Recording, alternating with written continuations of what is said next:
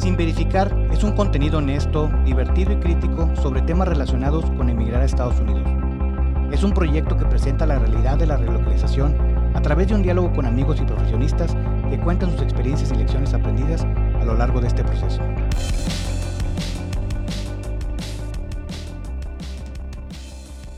Bienvenidos, verificar capítulo 2. Este, la verdad es que sorpresivamente le fue bien el primero. Este, me siento contento. Tenemos redes sociales, nos pueden encontrar en Instagram como Sin Verificar Podcast. Ahí vamos a estar compartiendo cuando subamos capítulo, eh, información. Ahí nos pueden mandar mensajes. Eh, abrimos una invitación para cualquier persona dentro de la zona conurbada aquí en Detroit. Si quiere estar como invitado en este podcast, compartir su experiencia la verdad es que es bienvenido. Este, tenemos agendados un par de personas y este, podemos programarnos. Este, se trata de hacer comunidad y, que el contenido le, le ayude a alguien que, que, lo pueda necesitar. En esta ocasión, para el capítulo 2, vamos a hablar de algunas profesiones que están incluidas en la TN. La verdad es que por la zona en la que vivimos hay muchas personas que vienen a trabajar en la industria automotriz, pero nos vamos a encontrar algunas sorpresas que no teníamos idea de que estaban ahí. Eh, la número 8 te va a sorprender. Este día tengo invitado a este, una persona que no conozco tanto, la he conocido un par de ocasiones, entiendo que tiene poco aquí. Este, Toño, ¿cómo, cómo estás? Hola, ¿qué tal Roberto? Muy bien, gracias. Aquí estamos con todo el gusto para compartir la experiencia. Este, Toño, este, acaba de llegar a Michigan, ahorita vamos a preguntar cuánto tiene y, por qué razón llegó acá.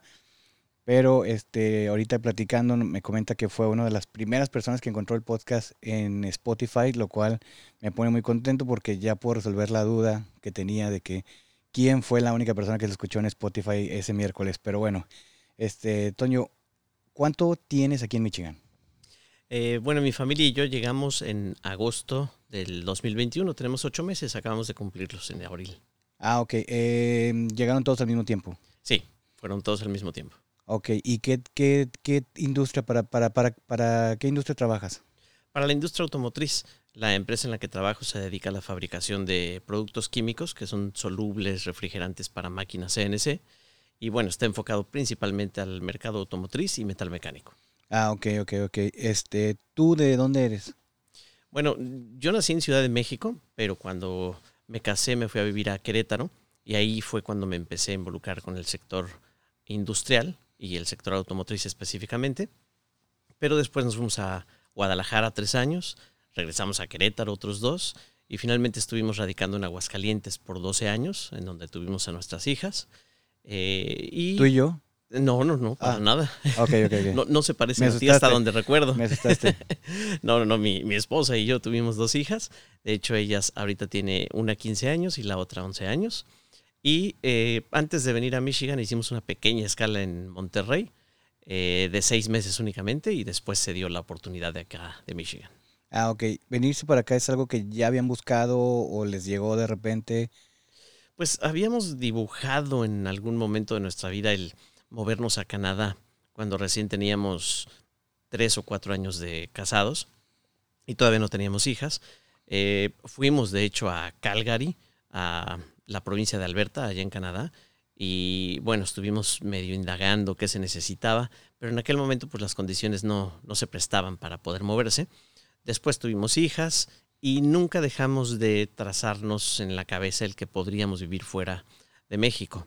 Era una experiencia que queríamos vivir. Eh, y después yo me empecé a involucrar con empresas de, americanas para representarlas en México. Y eso, pues sin quererlo, eh, hubo que esperar más o menos 10 años y de pronto se dio la oportunidad, pero no era algo que estuviéramos obsesionadamente buscando, pero sí lo habíamos trazado ya en nuestra cabeza. Cuando dices representantes, eh, supongo que te dedicas a algo, a algo este, como ventas o algo por el estilo. Sí, siempre a la comercialización. cuando hablo de representaciones que una empresa americana o japonesa o alemana busca a una persona en México para mover sus productos, promoverlos y comercializarlos. Y fue así como se dio la conexión con una empresa de acá. Básicamente es eficientar costos donde tú representas a varias empresas y esas empresas no necesariamente tienen una sola persona. O sea, tú representas a varias empresas. Así es. Sí, porque en México, a diferencia de Estados Unidos, de pronto eh, necesitas tener unas siete u ocho líneas distintas dirigidas al sector industrial para que tu nivel de ventas sea suficiente para correr con una empresa, que puedas tener vendedores y que, bueno, puedas tener un buen nivel de ventas. Pero México normalmente, de acuerdo a mi experiencia, representa un 10% de la comercialización de los productos de la industria contra Estados Unidos. Entonces, sí necesitas un pastel más repartido para poder eh, pues llevar una, una, vida mejor. Ah, ok, ok. Bueno, pues tienes ocho meses apenas. Creo que esta pregunta estaría de más en tu caso, pero este queremos como, como establecerla en cada uno de los capítulos con los invitados. ¿Has pensado en regresar a México? No, no, sinceramente no, no lo hemos pensado. Eh, nos ha gustado mucho el estilo de vida. Hemos pensado que a lo mejor estamos en la fase del enamoramiento, porque es nuestro primer invierno, es nuestro primer cambio de estación. Eh, y bueno, es, el, es como, de pronto te sientes como que estás de vacaciones y que a lo mejor te vas a regresar de un momento a otro. No hemos regresado a México hasta el momento, pero sinceramente con la tecnología que hay hoy en día, en donde puedes establecer contacto con tus familiares vía Facebook, por medio de Zoom, por medio de todo esto, pues prácticamente no, no te pierdes de gran cosa, aunque claro, la convivencia es importante, pero por el momento no está en nuestros planes el regresar. Sí, sí, o sea, es, es, es muy normal. Yo creo que sobrevivieron el invierno y ese es, un, ese es, una buena señal. Como tú dices, de primero la, la, la nieve tiene cierta fascinación, ya después este sí, sí, sí le agarra cierto coraje, pero, pero no, pues nada, nada que lo que no te puedas acostumbrar a vivir. Este, me da mucho gusto que hables de la adaptación que ha tenido tu familia. Me parece, me parece muy bien, este, sobre todo por, por las edades que dices que ellas tienen, no, no siempre es fácil y, qué bueno, ¿no? Qué bueno que lo están viendo así. Este, vamos a hablar de las, de las profesiones, este, y ya ahí nos vas platicando tú si alguna de las que mencionamos, este, es donde entraste tú a tu proceso eh, y, pues, pues este, ¿estás listo para que lo veamos? Sí, claro, adelante. Les voy a compartir la, la, experiencia que fue muy, muy particular, pero espero que les sea de utilidad. Ok, vamos a ver. Bueno, pues dentro de las profesiones, Toño, que, que admite eh, la visa TN, que es... Eh, tal vez es, es, parte de mi experiencia haciendo contenidos, es de que nunca he explicado de qué va el, el, el, el proyecto. Yo lo que quiero es a través de, no una línea recta, pero sí una ramificación hacer, tratar de explicar de dónde empiezas, cuando te quieres mover, platicamos de la visa TN en el episodio 1, aquí es qué profesiones entran, ir, ir trazando una historia de cómo se llega aquí, qué pasa, cómo te adaptas. Entonces, en esos primeros capítulos es establecer que te dan la visa o qué, qué tipo de, de profesiones entran uh, las autorizadas para, para este. En este caso, agarré la TN, no es la única visa que existe, pero es una muy común para profesionistas que vienen por cuestión del TLC, ¿no? Correcto. Dentro de esas este, existen este, agriculturistas, toda la gente que trabaja en el campo puede tener una visa TN, uh, agronomistas, apiculturistas, que hasta donde entiendo es las personas que se dedican a las abejas o algo así. Sí. Ok. Asistentes de investigación, esto es para personas que trabajan en las universidades. Em, yo me imagino que por medio del CONACID, por algo así, te pudiera haber una conexión. Así es. Este, arquitecto en paisajes, esto es curioso porque es la gente que se dedica a poner las plantas afuera o diseñar este, lo que le llaman aquí el landscaping, que es como el jardincito que tienes frente a tu casa. Tú puedes aplicar para una, para una visa TN por medio de eso. He platicado con gente que, eh, mexicanos que andan aquí y que, de manera legal sacan una visa. Platicaba alguna vez con una compañía de gente de Guanajuato y me decía, sí, pues venimos aquí 8 o 10 meses este, y nos regresamos a México eh, para cuando empieza el invierno y se regresan. Y esos 4, 5, 6 meses ellos pues vuelven a solicitar su visa y regresan, se quedan las fiestas allá este, entonces es, es, algo muy interesante porque... Sí, porque no tienen actividad durante el invierno prácticamente. Sí, y porque por, por muchos prejuicios que nos han hecho, este, creemos que, ah, mira, pues es que la gente se viene de ilegal a trabajar en, en, la yarda y muchas veces no, o sea, es gente que tiene visa, este, como, como muchos aquí que empezamos.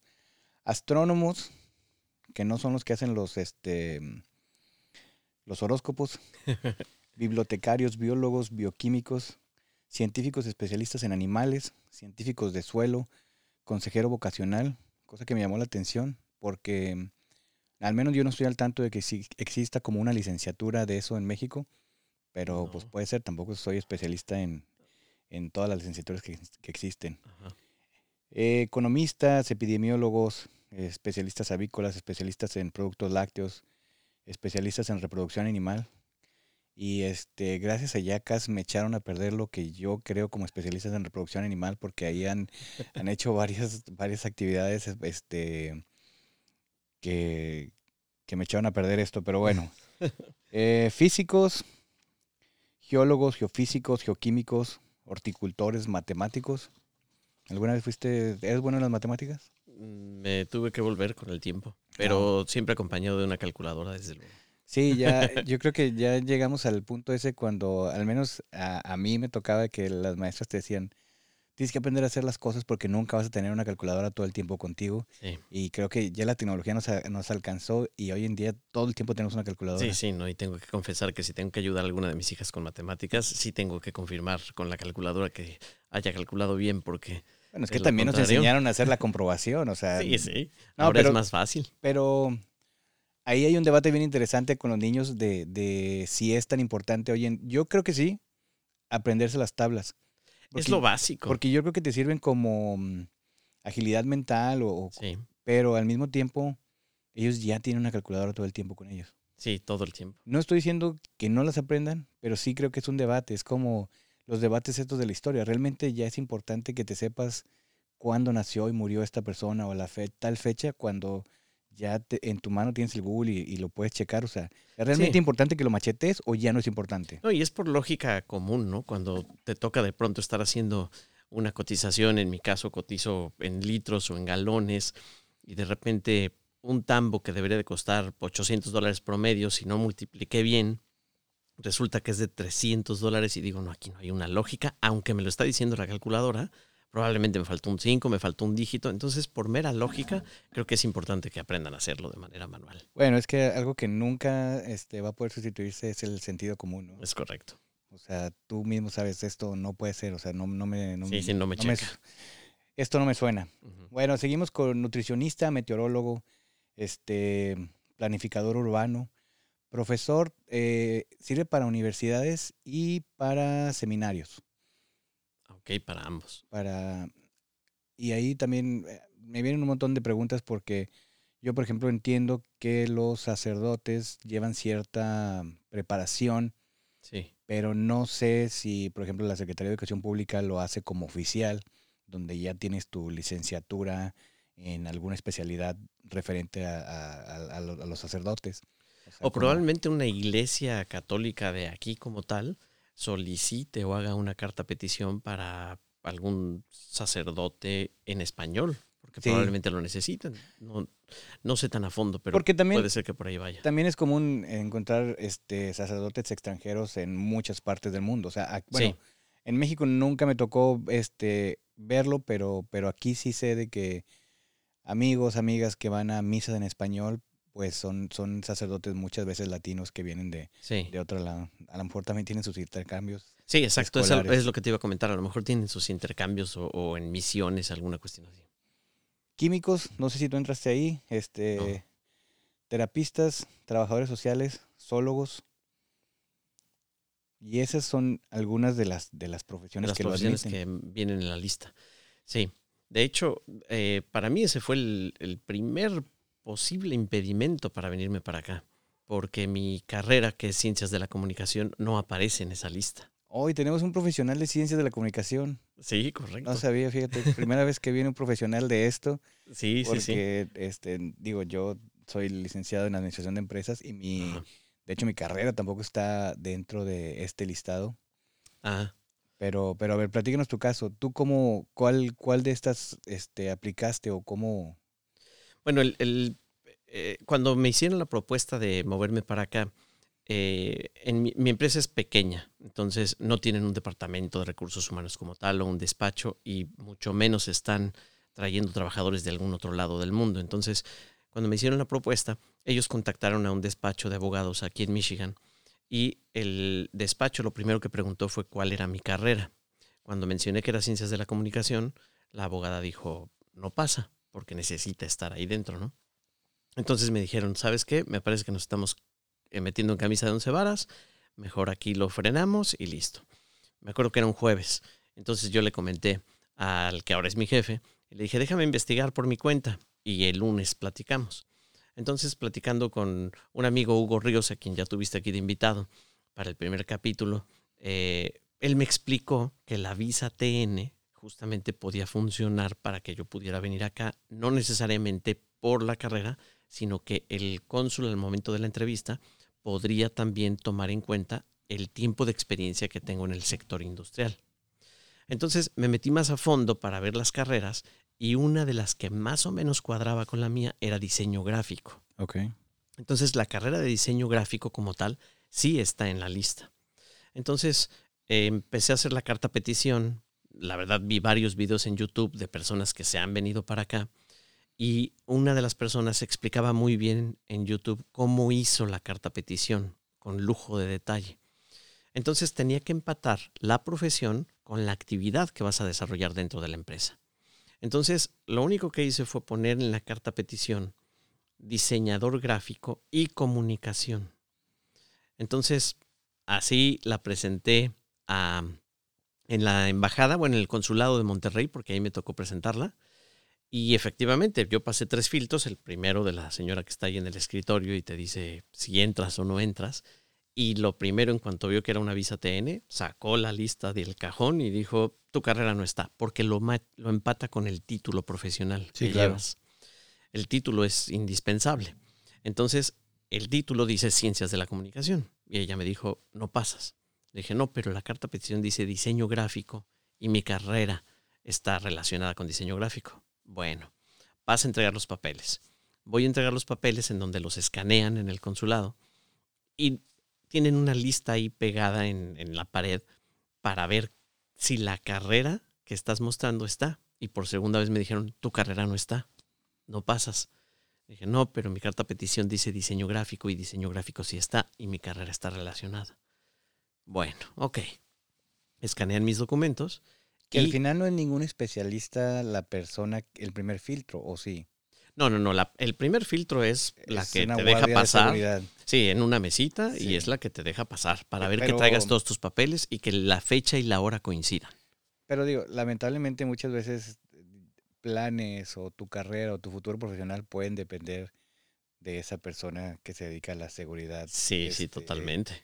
Sí, si una persona con bajo criterio te detiene ahí, pues ya no entraste.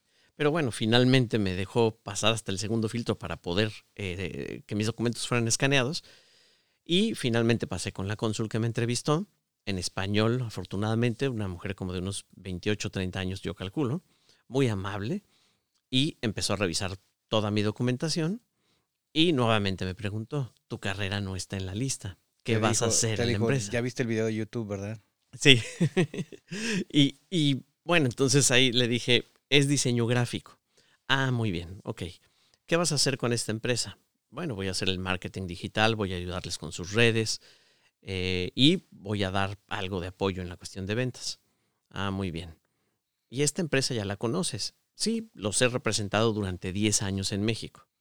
Ah, entonces has trabajado con ellos. Sí, ya tengo 10 años representándolos aquí. Ah, ok, muy bien. Última pregunta. ¿Qué porcentaje de tu tiempo del día crees que vas a pasar haciendo diseño gráfico?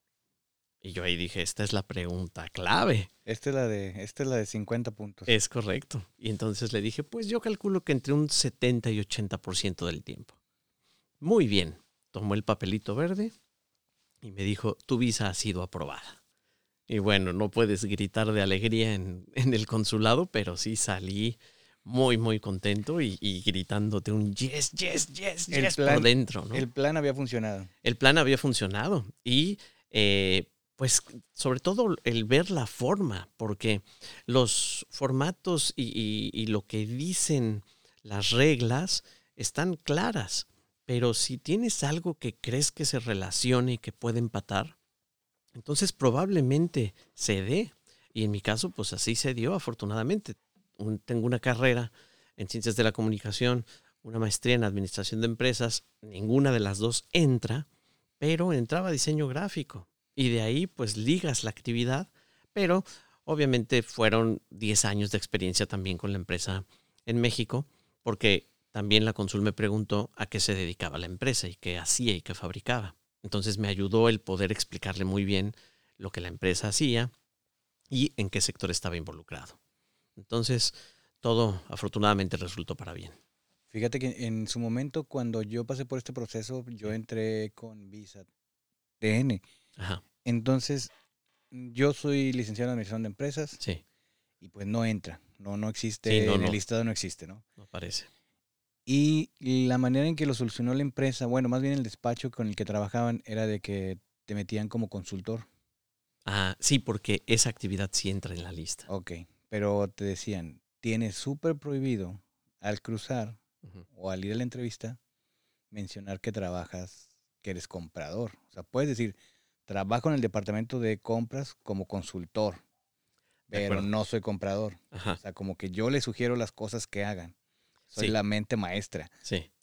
Aunque no fuera cierto.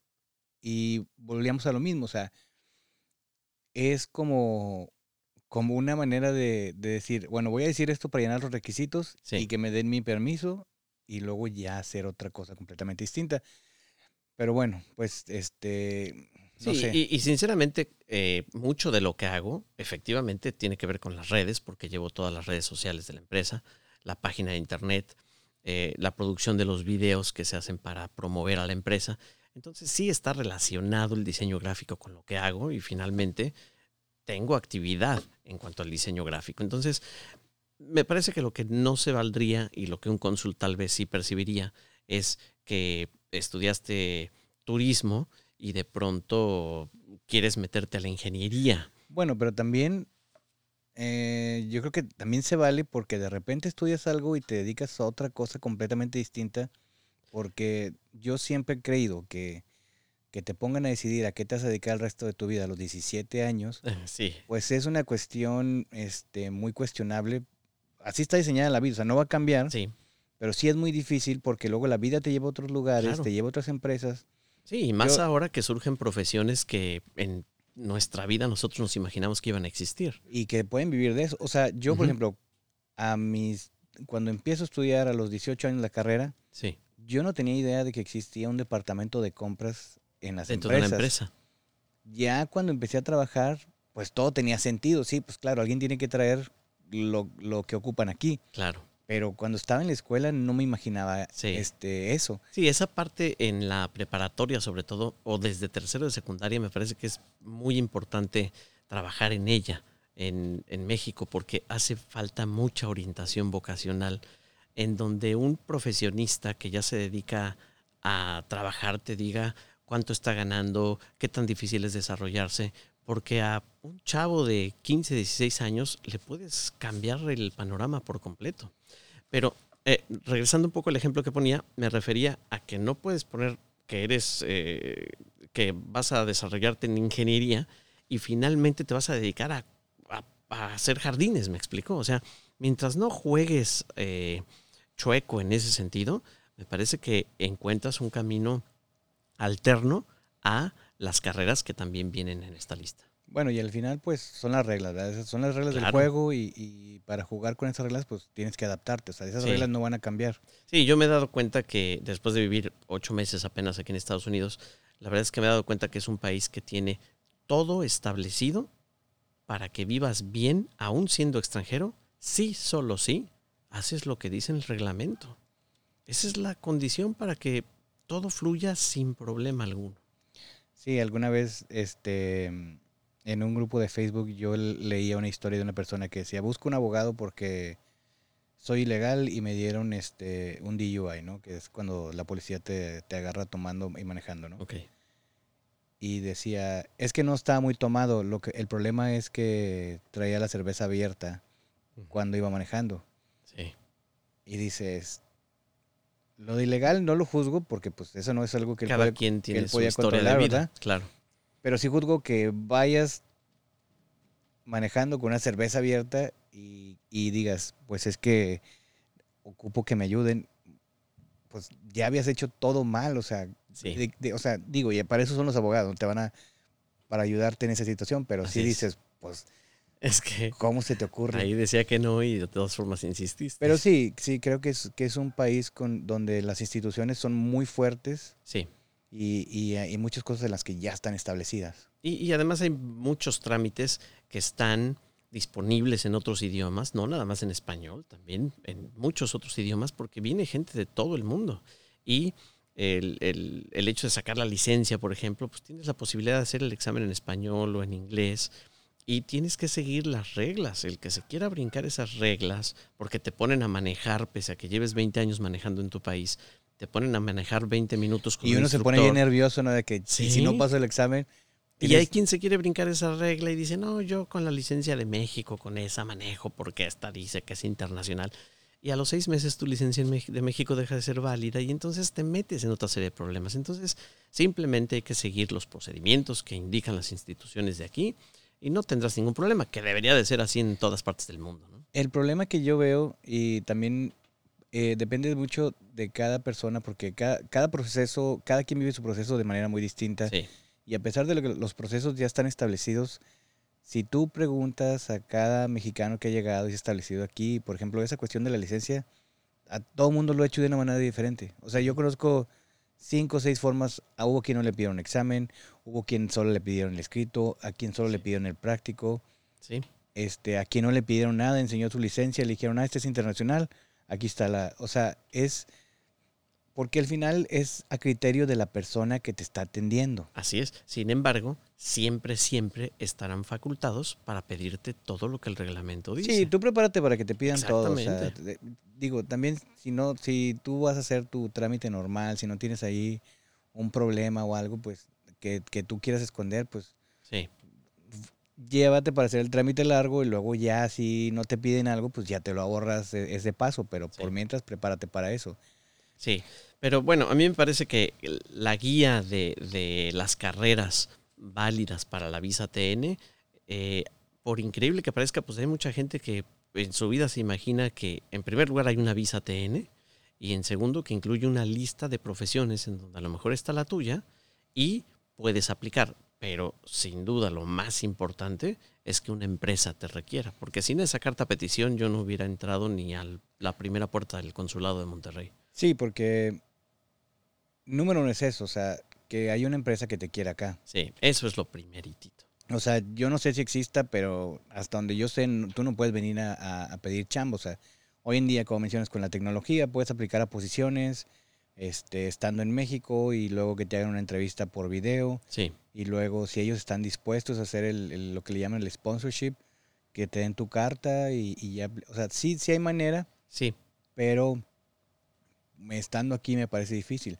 Aunque ya después será tema para otro capítulo sí, de personas que se han cambiado de empresa teniendo visa TN y Así ya es. estando acá, porque también eso es posible, sí. pero otra vez, o sea, tiene que ver con la experiencia de cada uno. Cada Así caso es. es. distinto.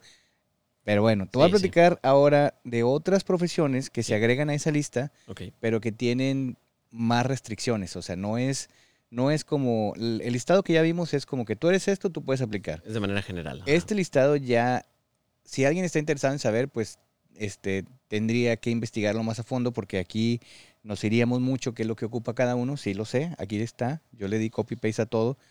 Pero bueno, abogados, actuarios, ajustador, reclamo de seguros por desastres, eh, analista de sistemas de computación, arquitectos, consultor en administración, es la que a mí me dieron, así como Ah, como este, consultor.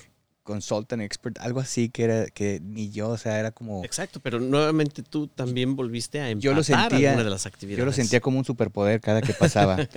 Dentistas, este diseñador de interiores, diseñador gráfico, que es donde entraste tú, diseñador industrial, enfermeros, que es una cuestión que aparentemente en el mundo es algo que está escaseando y, Sí, y cada vez hay más intercambios. De, de primera mano conozco el caso de un chavo mexicano, zacatecano, que se acaba de emigrar a, a Alemania como enfermero. Este, entonces, si tú te preparas y te informas, puedes emigrar en la carrera a la que tú escojas. O sea, hay oportunidades. El chiste es buscarle. Sí, porque el mundo está hambriento de profesionistas. Sí, sí. Y por eso este, de países como la India hay un chorro de gente saliendo porque son países que tienen muy alto porcentaje de titulación cada año. Sí, pero no pues tienen un campo laboral. Sí, no tienen, pero entonces ellos aplican a, a muchos lugares y por eso cada vez es más común ver en todos lados. Yo tengo, personalmente, tengo varios amigos con los que trabajé de, la India que ellos vinieron a estudiar su maestría aquí y empiezan en, trabajos muy, como no tan bien remunerados, porque lo que ellos quieren es llegar a que les den la visa para quedarse. Ah, Entonces, este, tengo, tengo algunos buenos amigos ahí que conocí, muy chavos, que este, con maestría y, ganando sueldos muy, muy bajos porque pues lo que quieren es, es que, los, que los dejen aquí eh, farmacéuticos, escritores de publicaciones técnicas, guardabosque, ingenieros, médicos, este, como, si, como insisto, eh, tienes que hacer toda una investigación de qué es lo que se ocupa para trabajar como médico aquí, si ya eres un psicólogo, este, tecnólogo de laboratorio médico, terapeuta físico, terapeuta ocupacional, topógrafo y veterinario. Entonces, para cada uno de todos esos casos, pues que investiguen qué más ya lo hemos dicho en el primer capítulo, número uno que te van a pedir en el consulado es tu título profesional. Así es. Y es ya no la cédula profesional, sino el certificado digital que ya te emite la Secretaría de Educación Pública, que es muy sencillo. Teniendo tu cédula profesional, aparece un número y cuando te metes a la página de la SEP, pones ese número para obtener tu certificado digital, te cobran 350 pesos y lo puedes imprimir a color y listo. Ese es ya el documento válido para el consulado americano. Eso sí es algo nuevo para mí porque al menos hace 11 años que me tocó venir para acá, pues nada más llevé mi, título que ya tenía marcado, este, lo llevé al consulado. No, no tenía marcado, pero sí me tocó llevar el, título y la cédula. Y eh, la cédula hasta el día de hoy jamás la he utilizado para nada. Pero la tengo, pero la tengo. Yo, yo utilicé la cédula para obtener ese certificado digital eh, de mi título. Eso y la, la, cartilla militar jamás las he utilizado para nada. La cartilla militar yo la llegué a utilizar para el pasaporte. Mi primer pasaporte. Bueno, no mi primer pasaporte, mi primer pasaporte después de los 18. Estás dejando ver este, tu edad, Toño. Es ten cuidado, ten cuidado. No, no tengo problema en, en decirlo. la edad está en la cabeza.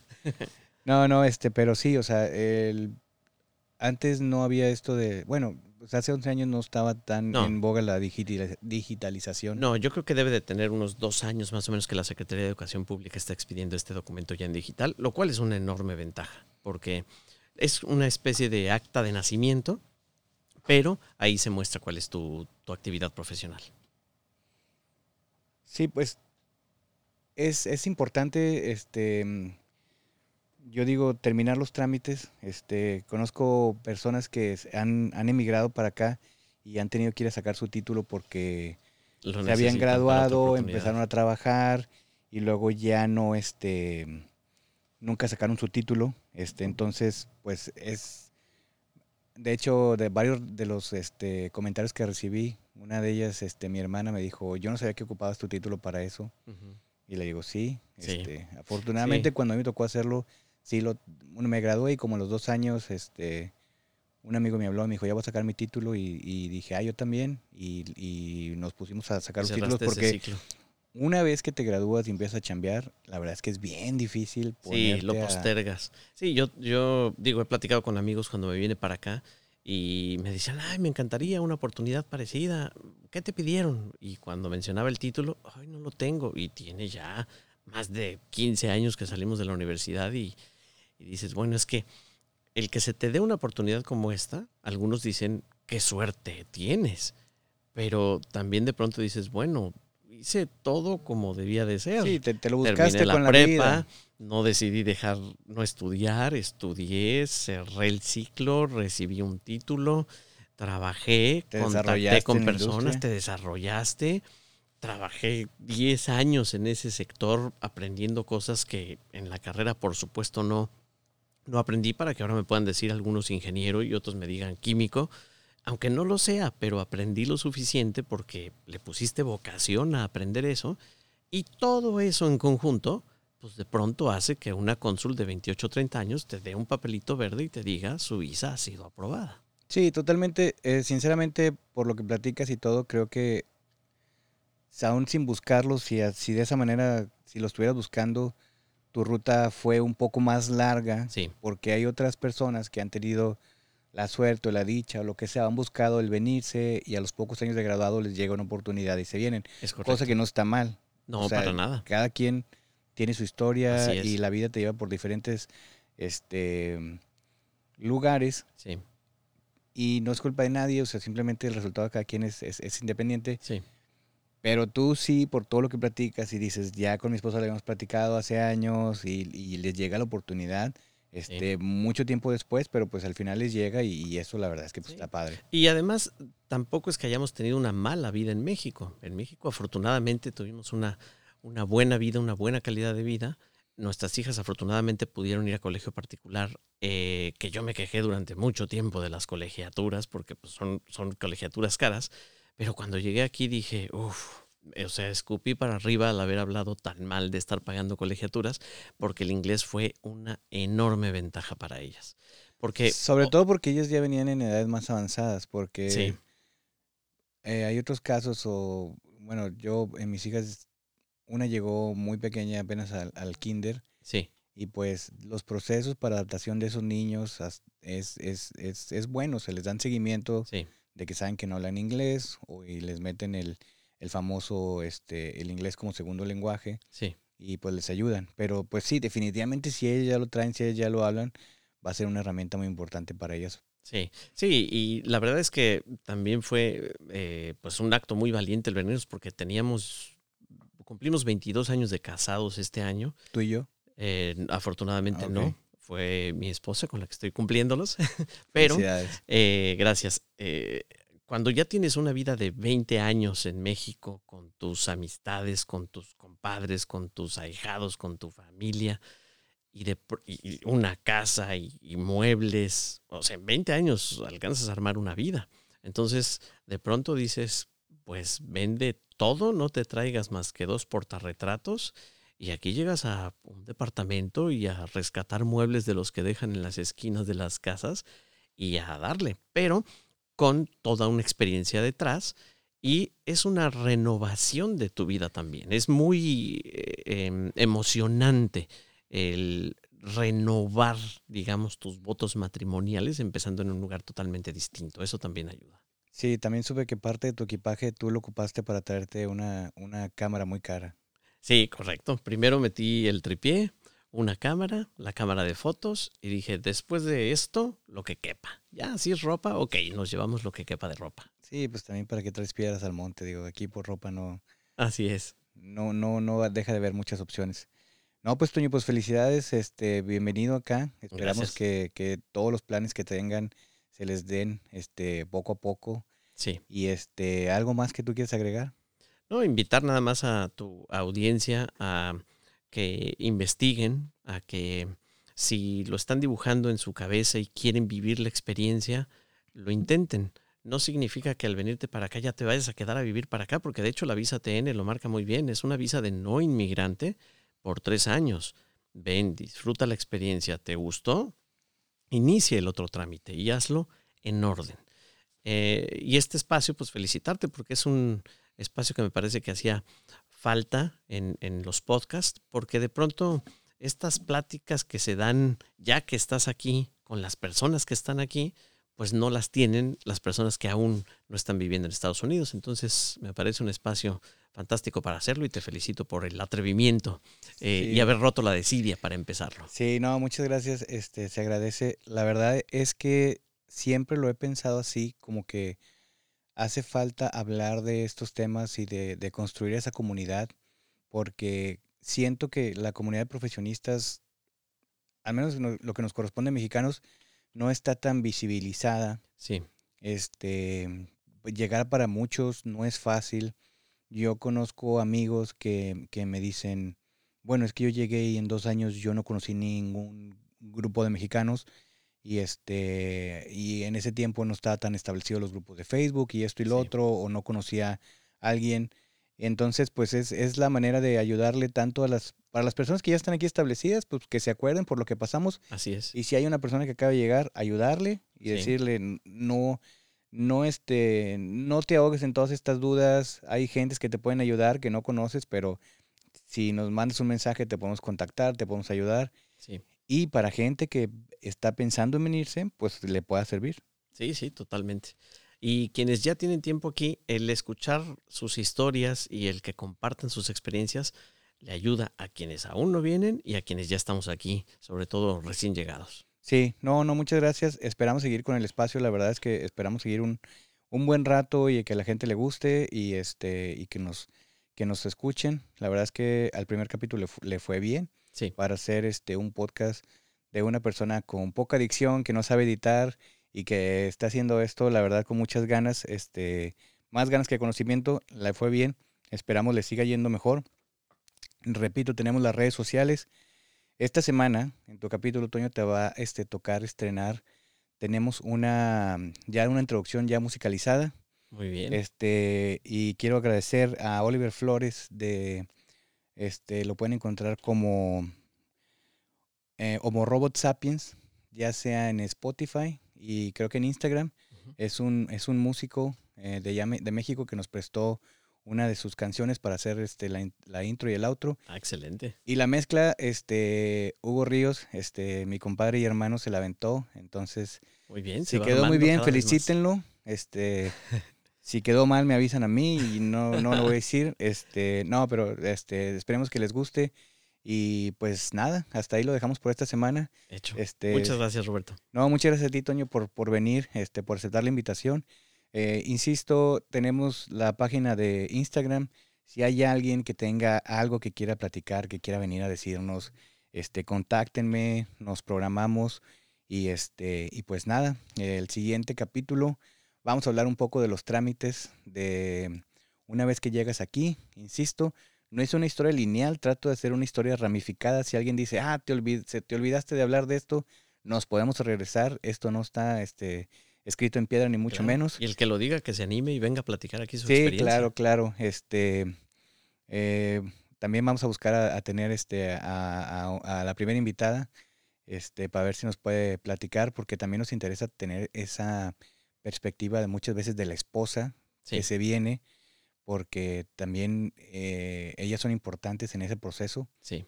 Y como dicen los, los americanos, happy wife, happy life. Ah, sí, 100%. Entonces, este, si hay alguno, alguna, algune que nos quiera platicar, alguna experiencia o su proceso, la verdad es que bienvenidos, contáctenos y nos programamos. Este, por lo pronto ahorita sería todo. Nos vemos hasta la próxima. Muchas gracias a todos.